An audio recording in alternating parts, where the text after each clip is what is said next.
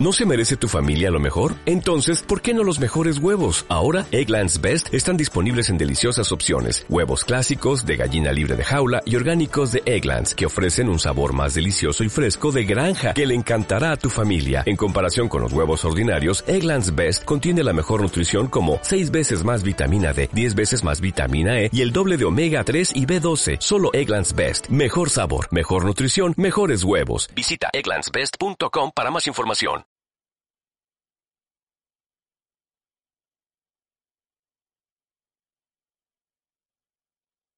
Estaba deseando que viniera usted por acá.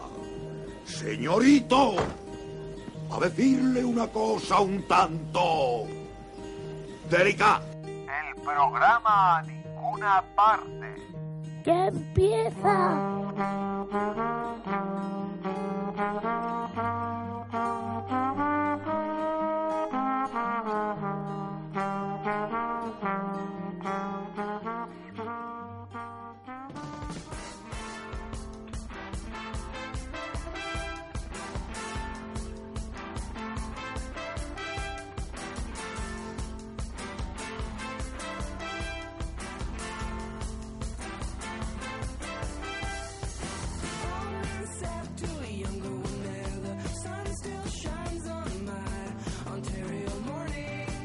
Una mañana en Ontario, la fría, fría, fría, fría región del Canadá. Bueno, las tiene más frías, eso sí, el país americano. Nos hubiese gustado ir a alguna de las ciudades de Ontario. a, bueno, por ejemplo, Toronto no está mal y ya sabéis que tiene un montón de chistes malos al respecto, pero nos hubiese gustado, digo, para inspirarnos un poco, para encontrar el punto de partida del podcast en ninguna parte. Confieso que hemos tirado de los clásicos para inspirarnos, de clásicos que vais a conocer vosotros también. Son cinco segundos, ahí lo tenéis. versus Giordano Bruno, Clemente VIII. A Capón ha entrado, pero yo creo que todo el mundo lo ha, lo ha reconocido fácilmente, ¿no? Juan Antonio Cebrián. Se trata de un versus de la historia en el que Giordano Bruno se enfrenta al Papa Clemente VIII. Son casi siete minutos en los que Juan Antonio, eh, bueno, pues expone quién es Giordano Bruno, por qué es tan importante y los rasgos principales de su vida. Nos parece un buen punto de partida Giordano Bruno.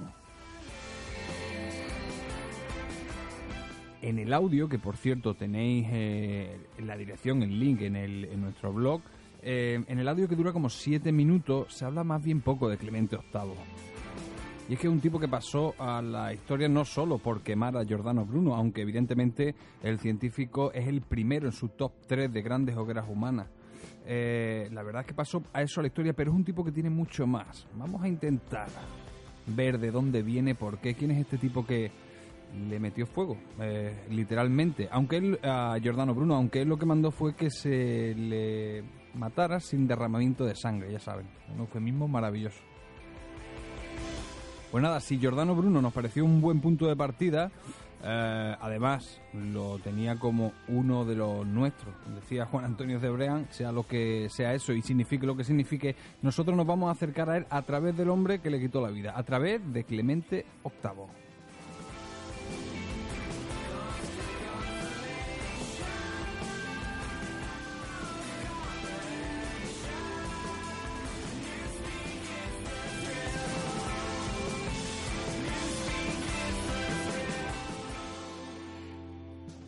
El programa. El programa. A ninguna parte.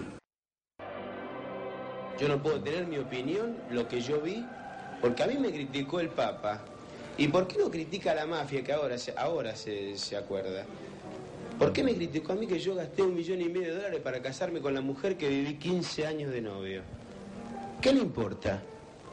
¿Por qué cuando, cuando hace eso, esos viajes, que lo hace por África y besa al suelo, ¿por qué, no, ¿por qué no saca el oro que tiene en el techo y se lo va y se lo da a los chicos eso que, que en vez de besar el piso le podía dar comida? Recepti salutaribus moniti, et divina institutione formati, audemus dicere.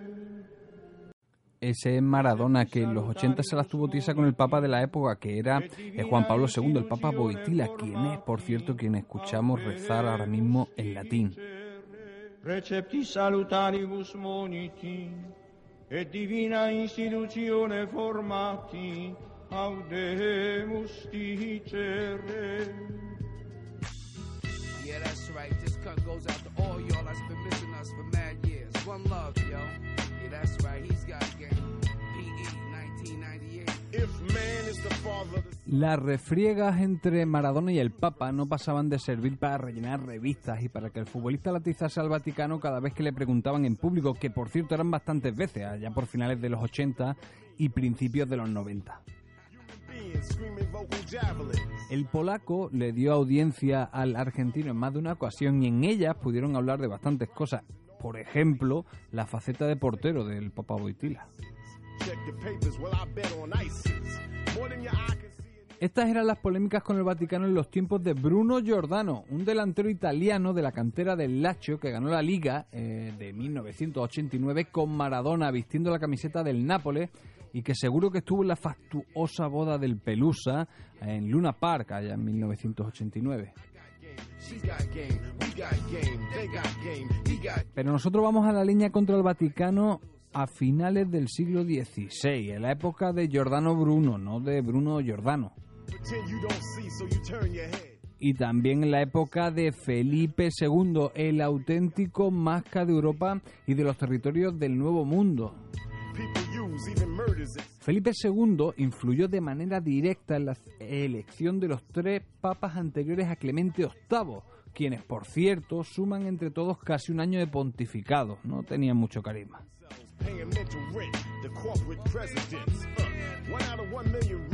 Fueron Urbano VII, de nombre Giambattista Castaña, que murió de malaria a los 13 días de ser papa. Después eh, vino Gregorio XIV. Él estuvo 10 meses y 10 días al mando de la iglesia antes de morirse, presumiblemente también de malaria.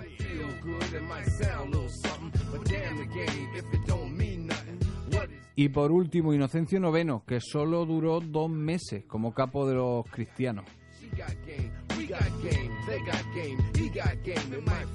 Los dos últimos fueron un deseo expreso de Felipe II, el anterior quizá tuviera más que ver eh, Carlos I. Eh, el caso es que el rey español los usó evidentemente eh, en cuestiones políticas. Así que llega Clemente VIII, el hombre que mandó a la hoguera a Giordano Bruno. Y él era la respuesta de los cardenales a la influencia de Felipe II en la elección del Papa del Vaticano, del jefe del Vaticano. Pero vamos, que esto no era ningún secreto. De hecho, y creo que todos hemos aprendido o hemos asistido a un pequeño curso acelerado de la importancia que tiene elegir el nombre cuando se es nuevo pontífice, sobre todo en las dos últimas elecciones, pues lo que decía, eh, el nombre Clemente no es casual, tiene, tiene motivos, seguro.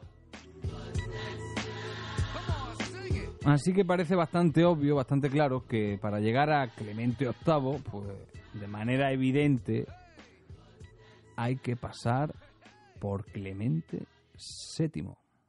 A ninguna parte.